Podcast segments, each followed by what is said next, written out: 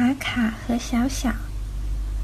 一到冬天，卡卡和小小就顾着睡觉，从来不参加新年大聚餐，真可惜呀！小猫咪咪感到很遗憾，给他们送两块果仁蛋糕吧，也许他们醒来会肚子饿呢。小猫喵喵提议。